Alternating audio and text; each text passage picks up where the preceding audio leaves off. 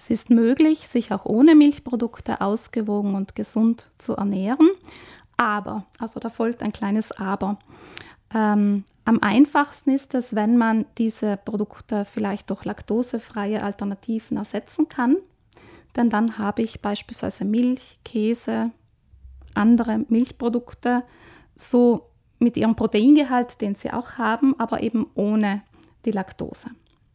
Äh, wenn man aber aus anderen Gründen auf die Milchprodukte verzichtet, beispielsweise wenn man sich vegan ernährt, äh, dann kann man nicht auf laktosefreie Produkte zurückgreifen, denn die sind ja ebenfalls tierisch. Also da muss man sich überlegen, welche Produkte ich anstatt dieser Milchprodukte zu mir nehme.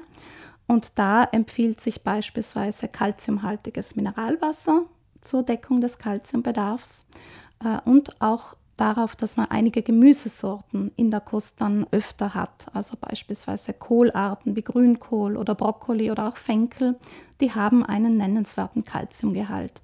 Nüsse sind ebenfalls von Bedeutung, also Nüsse und Samen sollten regelmäßig gegessen werden, Hülsenfrüchte, äh, Fleischalternativen wie Tofu können auch einen Beitrag zur Kalziumdeckung leisten.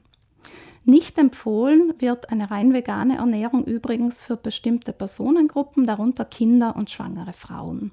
Also da äh, denkt man, dass das Risiko, einen Mangel an bestimmten Nährstoffen zu entwickeln, einfach zu hoch ist.